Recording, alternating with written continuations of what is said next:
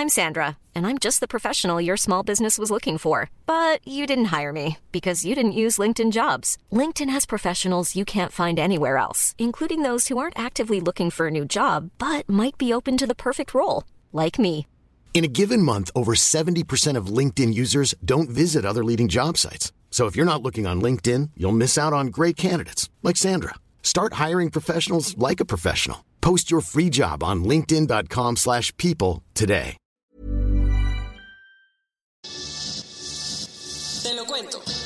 Dosis diaria de noticias. Hola, soy Pau Mendieta y aquí te va tu dosis diaria de noticias. Te lo cuenta, te lo cuento. Cosechando éxitos. Siendo uno de los países que mejor ha controlado la pandemia, ayer Corea del Sur tuvo elecciones parlamentarias con la mayor participación en 28 años. El presidente Moon Jae-in está rayado porque su partido arrasó y todos dicen que es un premio por la forma en la que ha enfrentado la pandemia. Imagínate, la ha controlado tanto que las elecciones para elegir a los 300 parlamentarios de la Asamblea Nacional siguieron en la fecha prevista. Y a todo esto, ¿cuál fue el resultado? Al Partido Democrático de Moon le fue súper bien, ya que con 64% de los votos escrutados había superado sus propias expectativas. Además, el 66.2% de los votantes salió a las urnas, algo que no se veía desde 1992. Con tanta gente, obvio hubo un buen de medidas de seguridad. Entre ellas, había un metro de distancia en las filas. Todos tenían que usar cubrebocas y hasta se le tomó la temperatura a la gente. Y sí, los que tenían más de 37.5 grados fueron a votar en una casilla especial que se desinfectaba luego luego. Pero eso no es todo. Los que están en cuarentena también pudieron votar en una hora específica y los que están en el hospital participaron por correo. Limoncito en la herida. Un alto oficial de Beijing pidió invocar una ley para que las manifestaciones en Hong Kong sean consideradas una amenaza a la seguridad nacional. Acuérdate que desde hace meses hay protestas en Hong Kong porque China le está quitando cada vez más autonomía. Bueno, pues resulta que ahora al más alto funcionario de Beijing en la provincia autónoma se le ocurrió pedir que se aprueben unas leyes de seguridad nacional olvidadas desde 2003. Se trata del artículo 23 de la mini constitución de Hong Kong, que dice que el gobierno local debe aprobar todas las medidas necesarias para prohibir alguna traición o sedición contra el gobierno de Pekín. Y es que a pesar de que por la cuarentena ya no hay manifestaciones en las calles, los ánimos no han bajado y el Partido Comunista Chino no está dispuesto a perder el control de la isla. Obvio los chinos dijeron que la ley es para resguardar el bienestar de los hongkoneses y para no darle en la torre al acuerdo de dos sistemas, un país. Pero muchos críticos dicen que es una medida más para que Pekín le quite autonomía al territorio. ¿Eres de los que les guste hablar así? Pues en Argentina es cada vez más fuerte el movimiento que busca introducir el lenguaje inclusivo de género. Muchas organizaciones y activistas se han quejado de que el español tiende a hablar en masculino, así que han propuesto cambiar las letras A, I, O por una E, en donde quepan todos los géneros. El presi argentino, Alberto Fernández, se ha sumado a esta iniciativa al punto que cuando da informes sobre el coronavirus, se dirige a les argentines, y la propuesta ha tomado tanta fuerza que ya hay documentos del gobierno que se escriben en lenguaje inclusivo.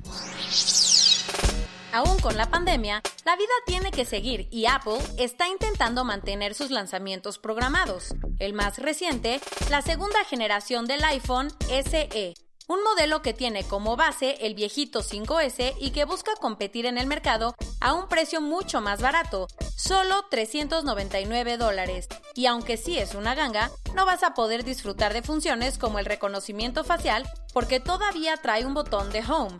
Con este lanzamiento, Apple quiere hacerle frente a la crítica de que se estaba pasando de lanza con sus precios e impulsar sus ventas, que han sido golpeadas por la crisis.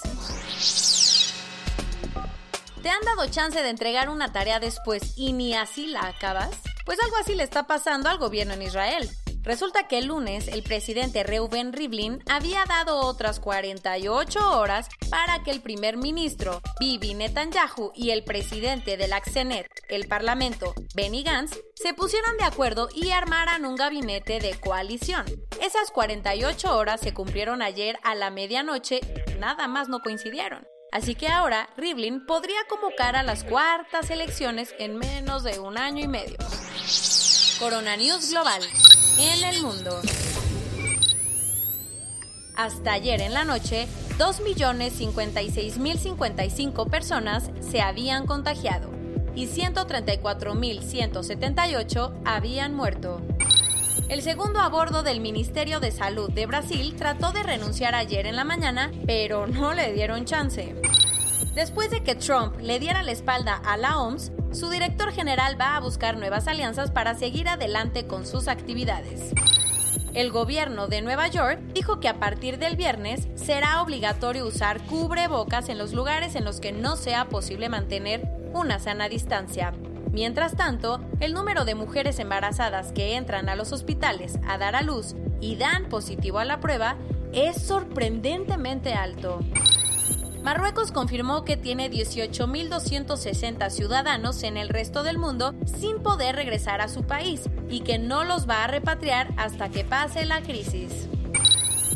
El precio del petróleo sigue cayendo. Ayer el Brent bajó un 5%. Lo peor, la demanda de barriles está en su nivel más bajo en 25 años. En México, hasta ayer en la noche, había 5.847 pacientes con COVID-19 y desafortunadamente 449 personas habían muerto. AMLO va a suspender sus giras a partir de este fin de semana y hasta que se levante la emergencia sanitaria. Ya era hora. Según la OMS, México tiene la tasa de muertes más alta en Latinoamérica con 7.52 muertes por cada 100 casos usas el metro de la Ciudad de México, desde el viernes 17 vas a tener que ponerte cubrebocas para tomarlo. Si no tienes, el sistema de transporte colectivo los va a estar entregando en la estación Pantitlán. El secretario de Salud dijo que las clases van a regresar el 20 de abril. Eso sí, todo va a ser a distancia con el programa Aprende en casa que está disponible en la tele, la radio o internet. Ayer la jefa de gobierno de la Ciudad de México dijo que cada vez hay más gente en las calles y recordó que aunque ahorita no hay sanciones individuales, sí va a sancionar a las empresas que no cumplan con la emergencia sanitaria. El Infonavit empezó a recibir ayer solicitudes para activar el seguro de desempleo y prorrogar los créditos a personas que se hayan visto afectadas por la pandemia. Fitch Ratings cree que vamos a tener una fuerte recesión este año, así que nos bajó la calificación crediticia de BB a BBB-.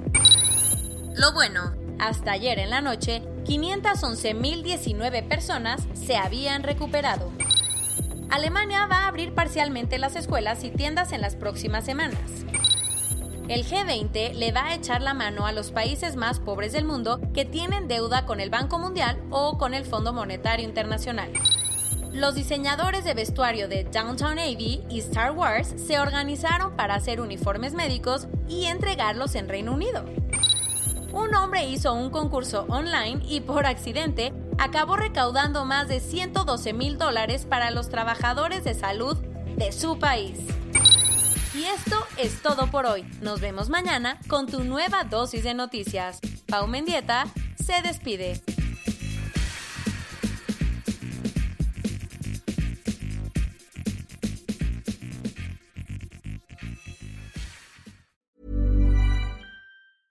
Hey, folks, I'm Mark Marin from the WTF Podcast, and this episode is brought to you by Kleenex Ultra Soft Tissues your ally to help tackle your allergy symptoms this season. I love the change of seasons, but nobody loves pollen and all those other things floating in the air that make you sneeze during this nice weather. Kleenex Ultra Soft tissues are hypoallergenic and allergist approved. So fight back against watery eyes and runny noses without worrying about irritating your skin. For this allergy season, grab Kleenex and face allergies head on.